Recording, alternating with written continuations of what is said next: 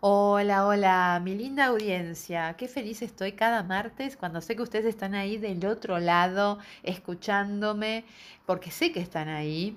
Eh, no los estoy escuchando yo a ustedes, pero sí tienen una forma de hacerme llegar sus comentarios a través de mi Instagram, el cuaderno de Silvia, con guiones bajos intermedios. Pueden dejarme mensajes en las publicaciones, mandarme mensajes por privado, decirme si les gusta mi programa y a su vez si quieren que hablemos de temas particulares. Hoy estoy en este eh, espacio que he abierto dentro del programa del cuaderno de Silvia, que es dar a conocer obras de teatro independiente. Eh, en primer lugar, porque me parece muy importante darle un espacio a este arte, porque está muy vinculado, por supuesto, con las letras, las emociones, las sensaciones, algo que siempre ponemos de manifiesto en mi programa. Hoy vamos a estar conversando con el actor y director Jorge Joanek que he ido a ver a esta obra El Desperfecto. Después vamos a hablar un poco más de eso, pero quisiera ahondar, como puse en el título para el programa del día de hoy, en esto de estar o entrar o vestirse con la piel del actor. Para dar un giro eh, diferente, más allá de hablar de la obra en sí, quisiera que Jorge nos ayude a ver cómo es esto de ponerse en la piel del actor antes de salir a escena, en qué piensa, cómo piensa, qué hace, qué técnicas utiliza, cómo llegan a, a la escena para deleitarnos con sus actuaciones y llevarnos siempre a un lugar diferente, a un lugar donde uno no esperaba estar, pero de pronto estás ahí. Gracias por estar acá en este programa. Gracias por acompañarme. Vamos a un pequeño corte y estamos en breve conversando con Jorge en la piel del actor. Está con nosotros Jorge Joanek, actor, director. Desempeña el papel de fiscal en la obra teatral El Desperfecto. Bienvenido a mi programa, El Cuaderno de Silvia. Jorge, placer que nos acompañes. Hola Silvia, ¿cómo estás? Un placer para mí también. Este, y bueno, acá dispuesto a charlar. me encanta. Eh, Jorge, pronuncié bien tu apellido porque si hay algo que me molesta es pronunciarlos mal. no, lo pronunciaste muy bien. Bueno, perfecto. Entonces, para que quede claro con quién estamos conversando. Jorge, para comenzar, me gustaría que le cuentes a los oyentes sobre tu trayectoria, lo que quieras contar sobre vos para que te conozcamos mejor. Bueno, este, arranqué con el teatro hace ya casi 40 años, este, muy de pibe. Eh, me apasionó, siempre me gustó mucho. Eh, pasé por diversos géneros y tuve maestros de todos los, los tamaños habidos y para ver, este, desde hacer trabajos este, con gente con la que manejábamos lo que podríamos llamar como teatro experimental, donde la verdad nos, dedicábamos mucho a, la investigación, algo que tiene que ver con, había como un, en esas épocas como un libro de cabecera que, que se llamaba No actúe, por favor. No, en serio. Exacto, sí, es un libro eh, muy, muy técnico de teatro que tiene que ver con esto de ser antes de actuar. ¿Qué significa esto de, de, ser antes de actuar? Significa comprender lo que es el amor para vos antes de poder interpretar cómo sería el amor que siente Romeo por Julieta. Claro. Este, entonces vos tenés que eh, meterte en tu propia historia de vida, empezar a, a, descubrir cosas, a, investigar sobre vos mismo. Eh, para eso se recurre a lo que sería la memoria sensorial. La memoria sensorial te permite evocar momentos, eh, como puede ser el desayuno en tu casa entre los 7 y los 10 años. pero recordarlo no emotivamente, no con un recuerdo en particular, sino sensorialmente. Esto quiere decir cómo era la taza que utilizabas, si era una tacita con un color particular, si tenía las rota, si estaba cachada en un lado. Recordarla, sentirla, eh, ver la textura, si era té, café, mate cocido, qué era lo que tenía, cómo era su aroma, cómo era su olor, estaba sobre una mesa, cómo era la mesa, había un mantel, qué, te gustaba, las galletitas, ese particular, el, olor del pan tostado. Con ese tipo de cosas te podían meter, es un viaje. Eso te estaba por decir justamente, qué viaje, qué viaje. Es, un viaje. Sí, realmente es un, viaje y, te podría decir que es una de las eh, herramientas que todavía utilizo en cuanto a, lo que es lo, eh, lo que sería sensibilizarse previo al, trabajo del actor, ¿no? Vaciarse para después empezar a, meterse dentro de lo que es el, personaje, ¿no? Claro, eh, como no hacer de cuenta qué, sino realmente saber qué para hacerlo, ¿no? Sí, totalmente. Pero digamos que el teatro básicamente se trata de mentir, ¿no? Pero de mentir como mentimos en la vida.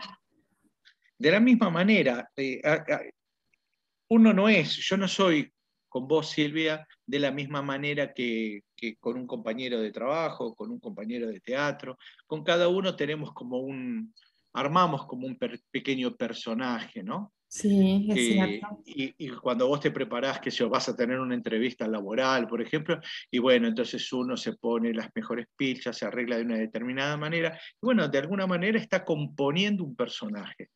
Lo que pasa es que esto uno lo hace instintivamente.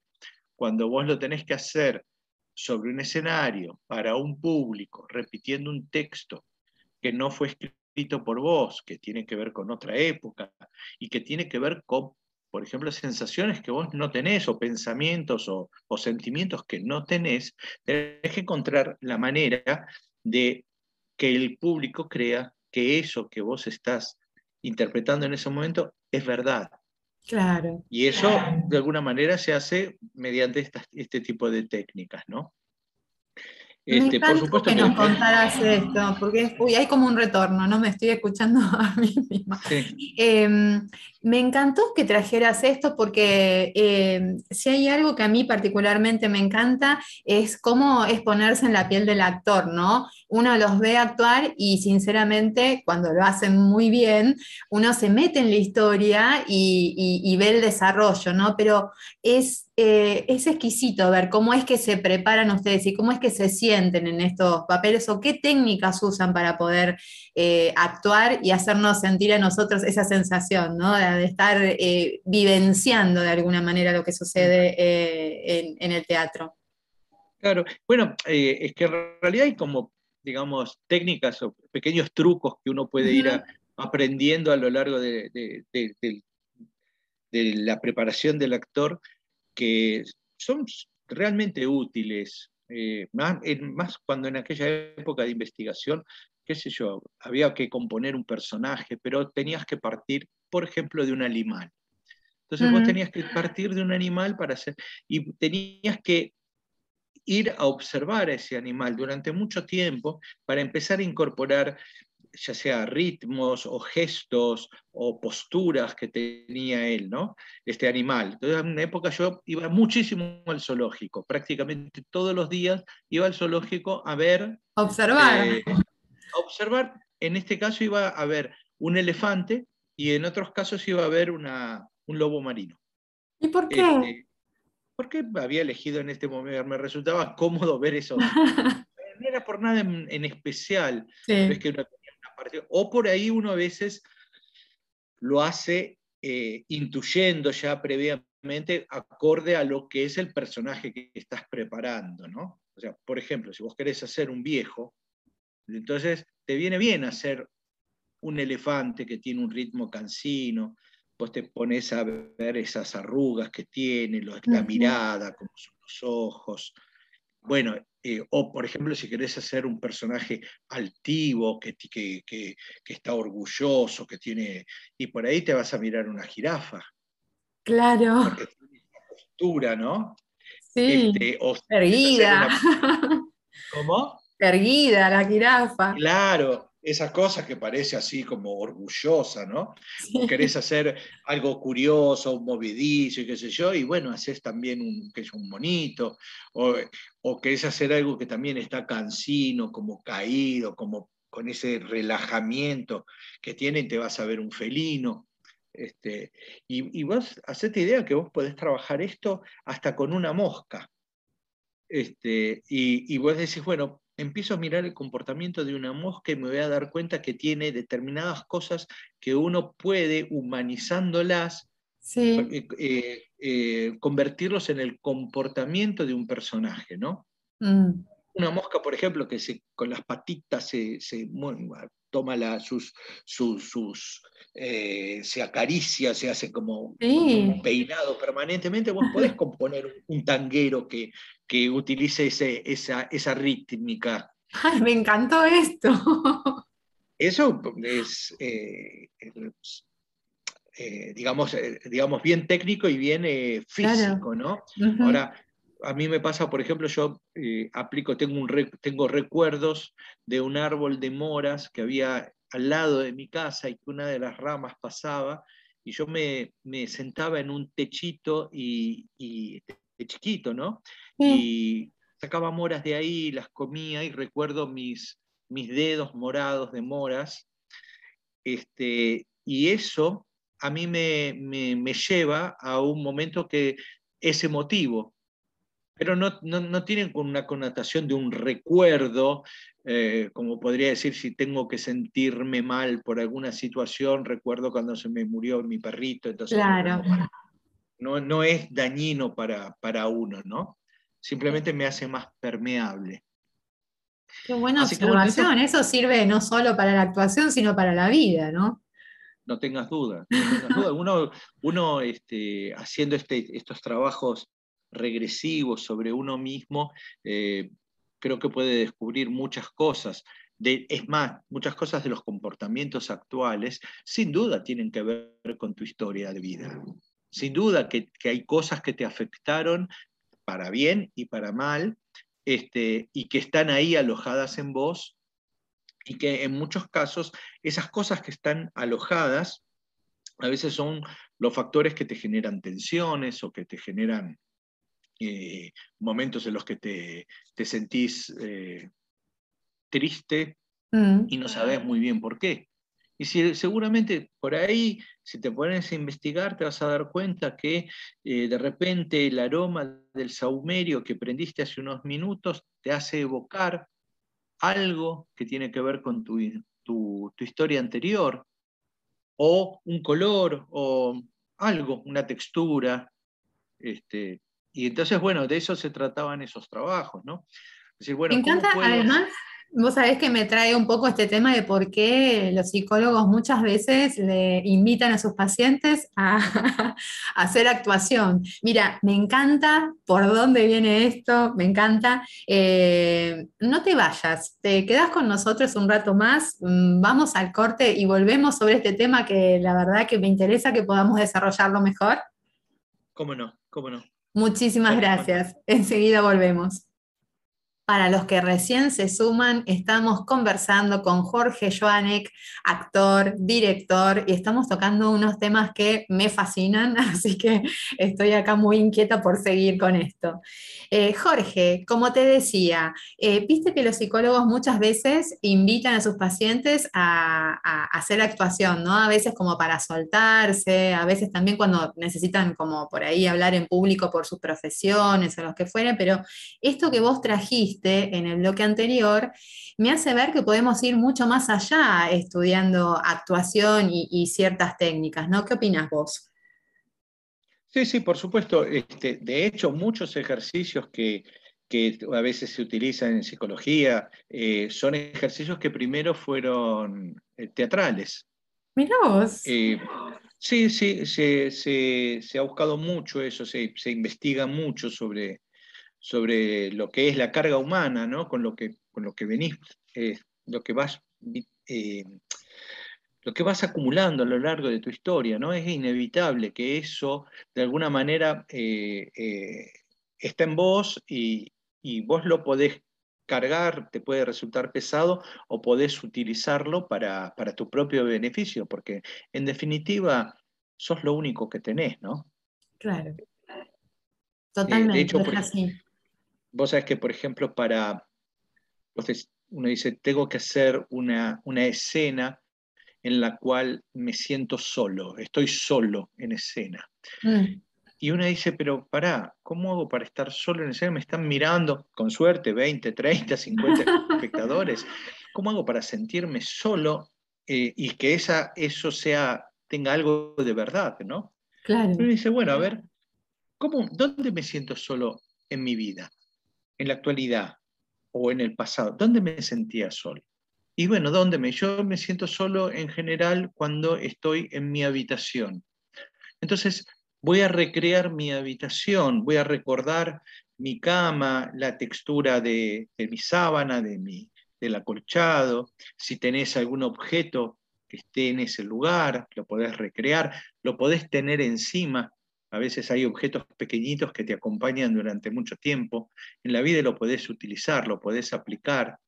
Podés tener el recuerdo, de decir, bueno, desde cuando yo tenía 10 años, dormía en una cama, pero resulta que la cama estaba al lado de una pileta y esa pileta caía una gota de agua. Bueno, esa gota de agua, ese recuerdo de ese sonido, de esa gota de agua, a vos te instala de una manera diferente. Te permite comenzar a trabajar esto de sentirte solo. Pero qué bueno es. Vos sabés, Jorge, que yo había observado cuando fui a ver la obra El Desperfecto, que después vamos a contar un poquito más en detalle hasta donde se pueda contar para no espolearla, em, y me llamó la atención la cantidad de actores en escena, ¿no? Y los diálogos que entran y salen. Y yo pensé por un momento, observando eso, digo, qué concentración hay que tener, ¿no? Como para no perderse en su diálogo y a su vez no perderse en, lo que tiene que interpretar alguien cuando están entrando y saliendo eh, las voces, ¿no? De los demás actores. Y en principio pensé en esta palabra, concentración, pero ahora que te escucho, pienso que esta técnica que vos estás diciendo, esta, esta cosa de traer o apoyarte en determinados eh, eh, vivencias o pensamientos deben ayudarte, ¿no? En este tipo de situaciones. Sí, sin duda, sin duda que sí. Y de hecho, bueno, en el teatro, eh, bueno, sucede en esto de, bueno, estás haciendo una obra, tenés una, una relación con tus compañeros, una cercanía con el público, es una, es una eh, son varias sensaciones que estás viviendo al mismo tiempo.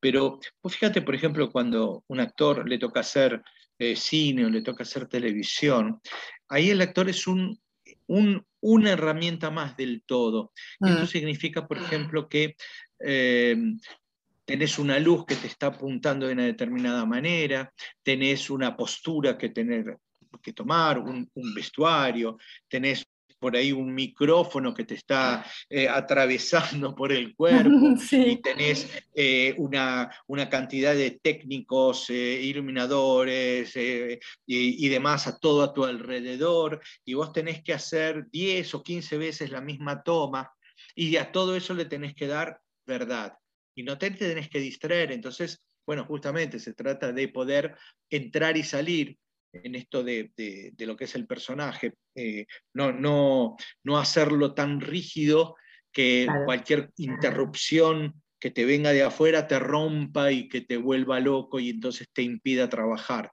Hay, una, eh, hay como una, un nivel medio en el cual uno puede tener que transitar eh, la escena o lo que esté haciendo eh, sin que esto sea autodestructivo, ¿no? Eh, porque a veces algunos lo termina padeciendo eso, ¿no? Porque no salen como uno quiere y siempre le echamos la culpa, ah, no, porque resulta que el sonidista estaba hablando con el, con el asistente y entonces eso me distrajo.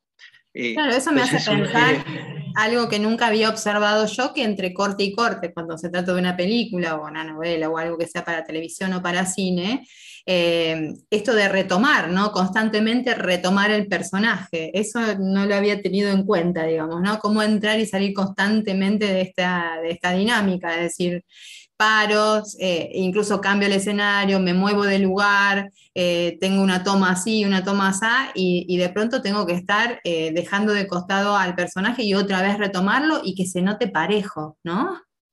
Totalmente, ¿no? Y de hecho, o sea, a vos te toca, digamos que esté ya guionado, que vos te tenés que emocionar en el acto 2, en la escena 3, y lo tenés que hacer durante 10 segundos o durante un determinado tiempo, ¿no? Y esa emoción después este, no te la puedes guardar, no te la puedes llevar al, al, camarín o, en la escena siguiente, por ahí hubo un cambio en en el tiempo, en lo que sea, y vos tenés que ya estar viviendo otra cosa. Eh, y lo tenés que hacer y lo tenés que hacer justamente bajo la luz y en ese instante, porque hay toda una combinación de, pequeñas cositas que para que la cosa realmente salga bien, ¿no?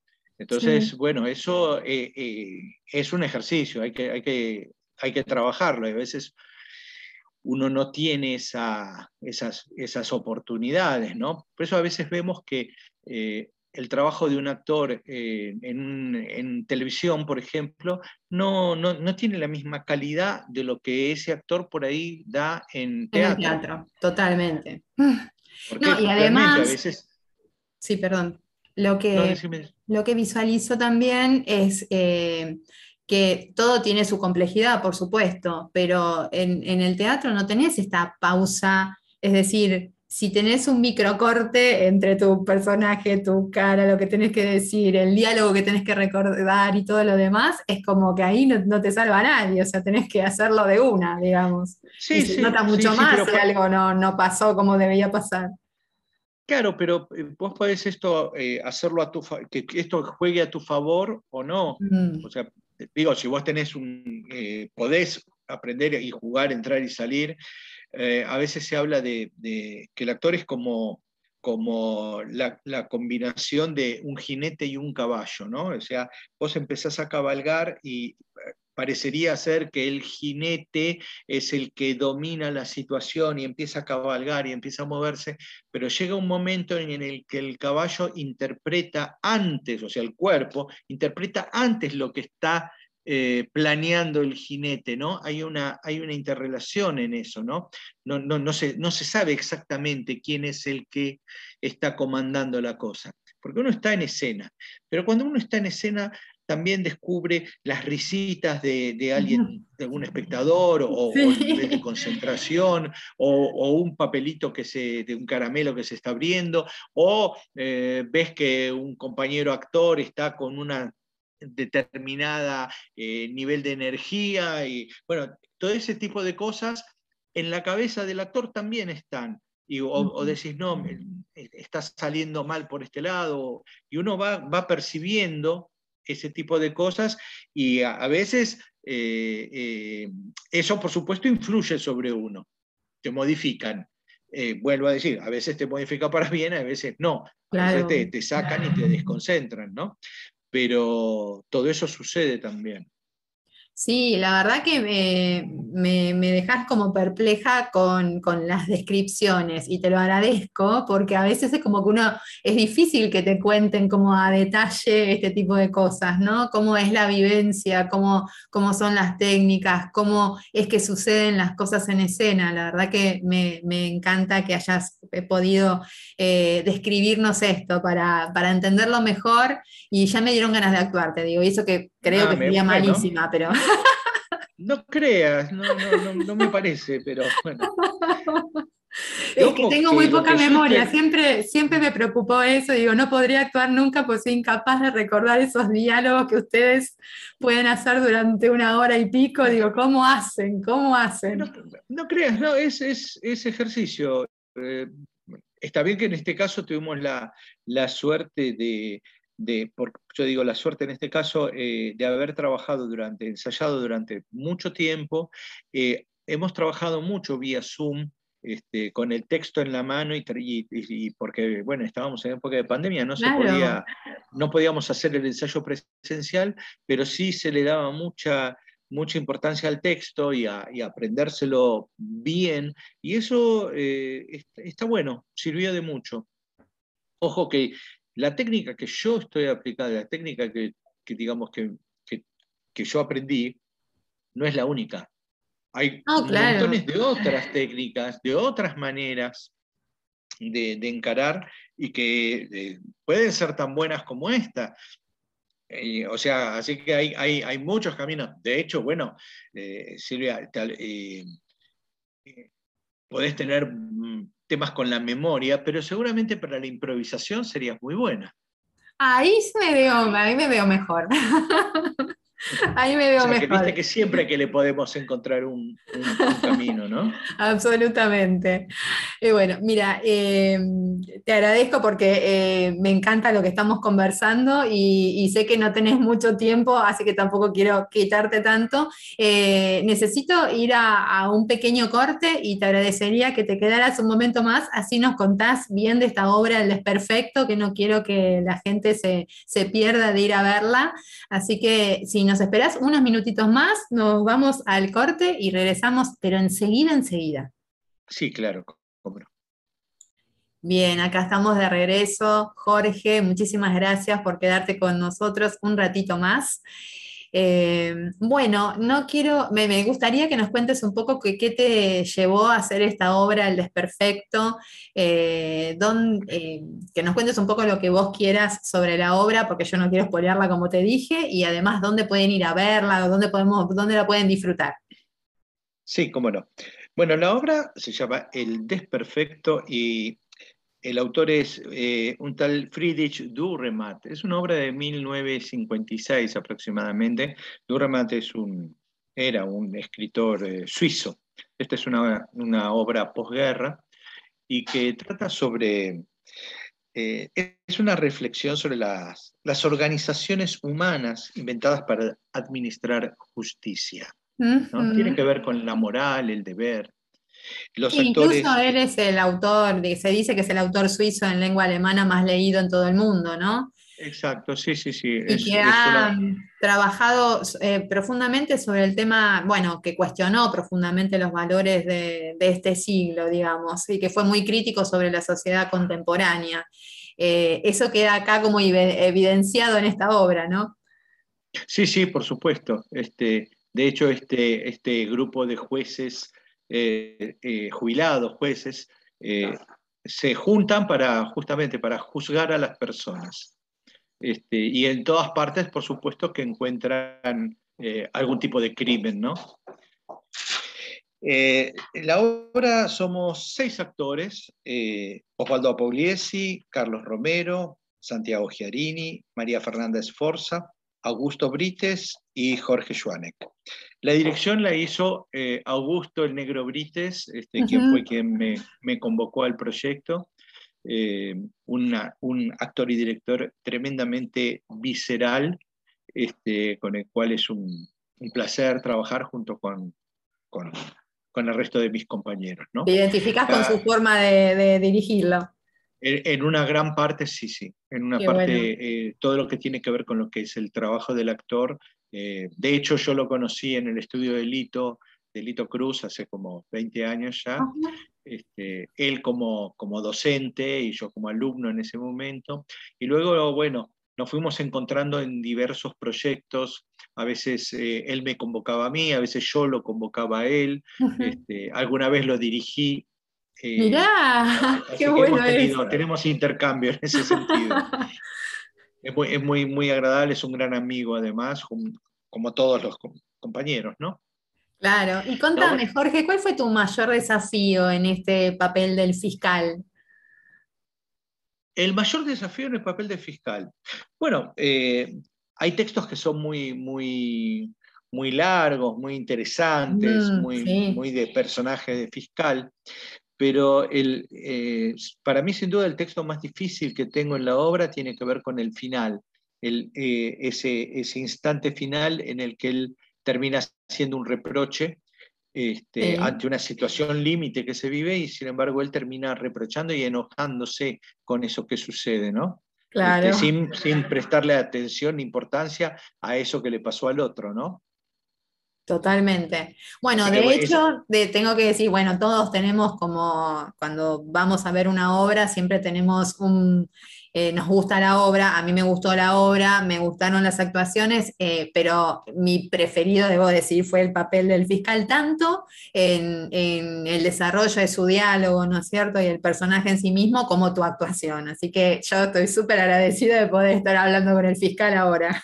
No, al contrario, el agradecido soy yo porque, bueno, de tener estos minutos para hablar eh, de, al menos, de lo que a uno lo apasiona, siempre, siempre por supuesto es muy grato. Déjame terminar de pasarte la data de... Sí, por favor. Eh, estamos en el Teatro eh, Azul, en la calle Corrientes 5965, casi Corrientes y Juan B. Justo, y cambiamos ahora, dejamos de estar los jueves, vamos a estar los viernes a las 20 y 30 horas. Las reservas, por supuesto, se hacen a través de Alternativa Teatral. Muy bien. Ahí pueden hacerla, pueden hacerla vía internet, ¿no? Por supuesto, claro. Perfecto. Eh, bueno, buenísimo. Entonces, Jorge, eh, me encantaría quedarme un, rato más. Eh, quiero liberarte y agradecerte. Gracias totales por esta entrevista y tu paso por el cuaderno de Silvia. voy a aprovechar tus dotes de actor para que hagas vos el cierre de despedida y nos vamos a la pausa. ¿Te animás? Por supuesto, claro. Eh, bueno, antes quiero agradecerte a vos, Silvia, y que por supuesto cuando quieras podemos seguir charlando del tema. Eh, Te tomo la palabra. Quiero agradecerle a todos.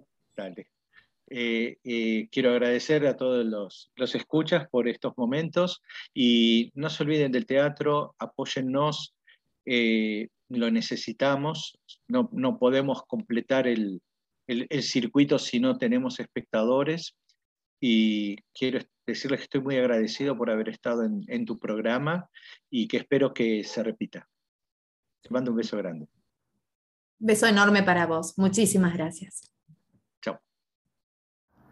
Un poco de actuación es necesaria. Nos ayuda a lograr lo que queremos del otro. Cada profesión o tarea necesita de cierto grado de ficcionalidad.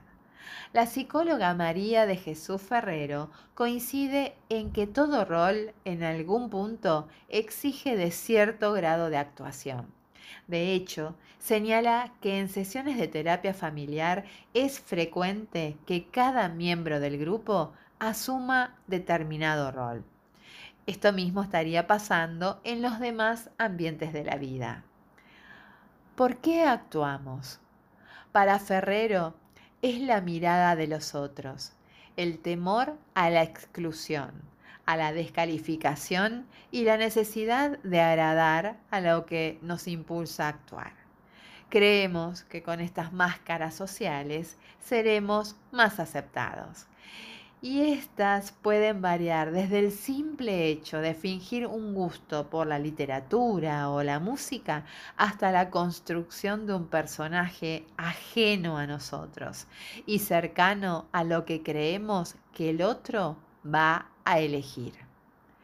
La especialista explica que actuar supone la existencia de un receptor y que éste puede ser tanto real como imaginario pero siempre hay un otro al que se pretende seducir. ¿Cómo me gusta la palabra seducción?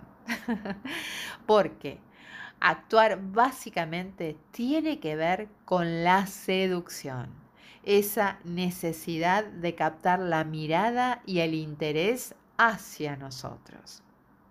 La paradoja o la trampa que encierra este sistema de ficcionalización consiste en que las máscaras se utilizan para agradar a otros, pero a medida que aumenta la necesidad de recurrir a ellas, una sensación desagradable crece por dentro. Cuanto más ficticia es la identidad que construimos, más lejos estamos de lograr el objetivo principal que es ser queridos. Aparece la sensación de que los otros quieren a ese personaje y no a quienes somos realmente. Entonces, la sensación de angustia y soledad se agudiza y reactiva el motor del mecanismo que nos lleva a un estresante juego donde en definitiva no solo el otro es el engañado, sino uno mismo. Además del malestar, otro inconveniente de esto, según explica la especialista, tiene que ver con el autoconocimiento. Muchas veces, cuando volver a encontrar los verdaderos deseos, necesidades, goces, rechazos y sentires que nos van construyendo como individuo, se hace necesario encarar un largo camino de regreso a nosotros mismos, con el eje puesto en uno y no en quienes nos rodean. Me encanta que haya surgido esta conversación con Jorge con respecto a este mix, ¿no? Desde el punto de vista psicológico. Y por el otro lado, esto que él mencionaba muy, pero muy concretamente, que tiene que ver con que siempre estamos actuando, ¿no? Como él lo dijo, cuando estoy hablando con vos, no soy el mismo que cuando está hablando, qué sé yo, con mi familia o cuando está en un escenario. Esto me permitió ahondar un poco más sobre esto de la actuación. Y es muy cierto, es muy cierto que actuamos en la vida muchas veces. Dejo flotando en este aire de radio algunas preguntas juguetonas. ¿Podemos vivir sin actuar? Cuando personajes, ¿Cuántos personajes, sin darnos cuenta, estamos poniendo en escena? Y cuando ni las luces, ni los flashes, ni las cámaras, que son en definitiva los ojos del otro, desaparecen. Cuando estamos en el camarín frente al espejo y no hay nada que nos obligue a no ser nosotros. ¿Lográs verte? Te quedaste dudando, ¿no? Esa es la idea, que reflexiones y que hoy, antes de irte a dormir, cuando estés con el cepillo de dientes delante de tu espejo, logres que tu mirada, al fin y al cabo la única que importa, te reconozca. Te espero el próximo martes a las 20 horas en mi programa El cuaderno de Silvia por esta maravillosa emisora RSC Radio, escuchando siempre, pero siempre, ¿eh? cosas buenas.